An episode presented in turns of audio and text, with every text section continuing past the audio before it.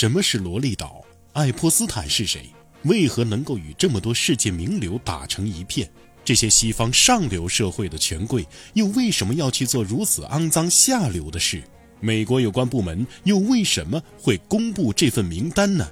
这期节目一条视频为您讲清楚事件背后的世界真相。罗利岛是一座位于加勒比海上的私人岛屿，正式名称是小圣詹姆斯岛，又被称为恋童癖岛，是美国已故淫魔富商杰弗里·爱泼斯坦组织未成年人为权贵提供性服务的活动场所。那么，有哪些人去过萝莉岛？最近又为什么成为一个热门话题呢？是因为当地时间二零二四年一月三号，美国纽约曼哈顿联邦法官普瑞斯卡发布法庭令，要求在二零二四年初公开数百份密封的法庭文件，其中就包括披露了与爱泼斯坦案件有关联的人物身份名单。第一批公开的法庭文件长达九百四十三页，涉及至少一百八十四位名人。包括前总统克林顿夫妇、奥巴马夫妇、布什、现总统拜登、魔术师大卫科波菲尔、脸书老板扎克伯格、歌手席琳迪翁、麦当娜、谷歌的谢尔盖布林、以色列前总理巴拉克、比尔盖茨、霍金。那么，爱泼斯坦是谁？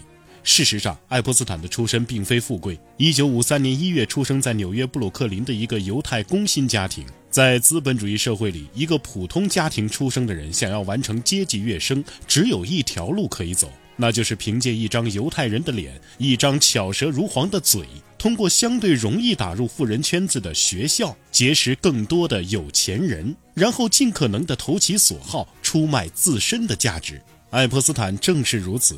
一九七六年，他成为了美国著名投资银行贝尔斯登公司主席艾斯格林伯格孩子的老师。后来，这位有钱学生的家长把他招进自己的投资公司，从此踏入了美国金融圈子，帮助富裕客户进行投资。很快，从低级助理晋升为期权交易员。一九八零年，又成为这家公司的合伙人。一九八一年，爱泼斯坦突然离开，创立了自己的公司杰爱泼斯坦。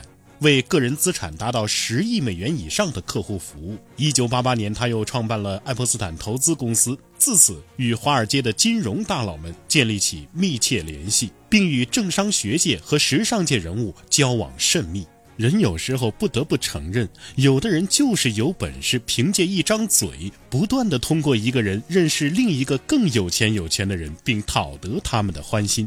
同时，成为这些权贵们之间相互认识、交换利益的掮客。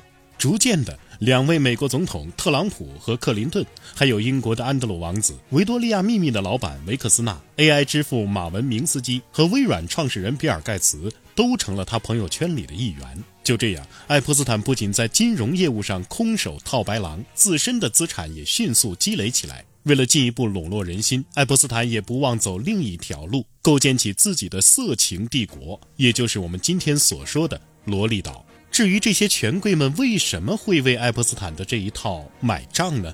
这些权贵什么都不缺，该玩的也都玩腻了。一个萝莉岛有那么大的魅力吗？还真有。无论一个人再有钱有势，他作为人的最根本欲望都是一样的：食色性也。而作为公众人物，他们的一言一行被亿万双眼睛所盯着。很多时候，他有随心所欲的能力，却没有随心所欲的自由。况且，任何地方的法律和道德都不允许对未成年人做邪恶的事情。但有些人偏偏却有这种邪恶的欲望，爱泼斯坦便迎合了这种欲望。在三不管地带加勒比海上的一座小岛上，打造了所谓上层社会人士的秘密乐园。可能并非所有参与其中的人士都是发自内心的主动的想做这种龌龊的事情，但就像身处一场酒局之中，并非每一个把酒言欢的人都喜欢喝酒一样。你不喝可以，那就请你出局。你只有跟我们一起喝，你才有可能成为自己人。我们一起喝什么酒不重要，喝了才重要。喝了之后聊了什么，交易了什么，达成了什么才更重要。有些局你一旦入了，就很难再独善其身。早在2005年，美国警方就接到报警，有人说自己未满14岁的妓女被带至爱泼斯坦豪宅，被迫表演脱衣舞和按摩。美国警方和联邦调查局经过调查发现证据。二零零八年，爱泼斯坦与检方达成认罪协议，最终悠哉悠哉地服刑了十三个月。直到二零一九年七月，爱泼斯坦再次因为组织性交易被捕。之后，纽约法官以爱泼斯坦可能会利用巨额财富逃跑、对证人造成威胁等为由，拒绝了爱泼斯坦一亿美元的保释申请。随后，他一直在曼哈顿的监狱中等待审判。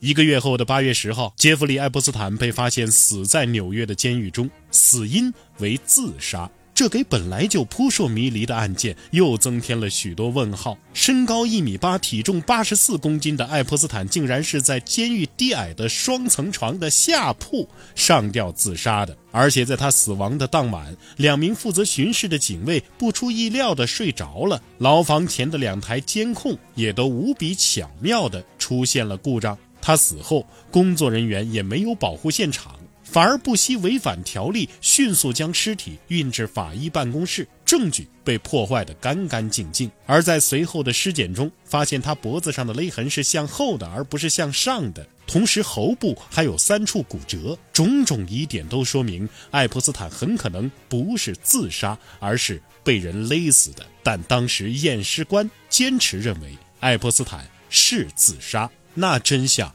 就只有一个了，那就是你。必须死，而且你所掌握的秘密已经不重要了。背后的人已经选择了公开这个必然的结果，但是这个秘密应该怎么公开，如何公开？你死了就不是你说了算了。而美国法庭此次公开解密文件，很难说不是有意的、有选择性的公开。既可以消除过去十多年来以权贵掩盖恶行的诟病，又可以对今年的美国总统大选产生重大影响，同时也是最重要的，那就是用一小部分事实的公开去掩盖背后更大的真相。你要相信一点，背后的人能够让你看到的，一定是整个事件中对普通人影响最轻微的八卦而已。这就是为什么美国政客从来不缺桃色丑闻，因为桃色丑闻的危害最小，话题性却最强，而真正有可能威胁到每一个普通人切身利益的背后阴谋，没有人会告诉你真相，因为知道真相的人要么已经入了伙，要么就可能会站起来反抗和斗争。所以，通过罗利岛事件，我们应当看到的是整个事件背后资本主义社会的真相。根本不存在出身干净的资本家，哪怕是看似干净的致富之路，都可以追溯到马克思所说的血腥的原始积累上。用马克思的话说，资本来到世间，从头到脚每个毛孔都滴着血和肮脏的东西。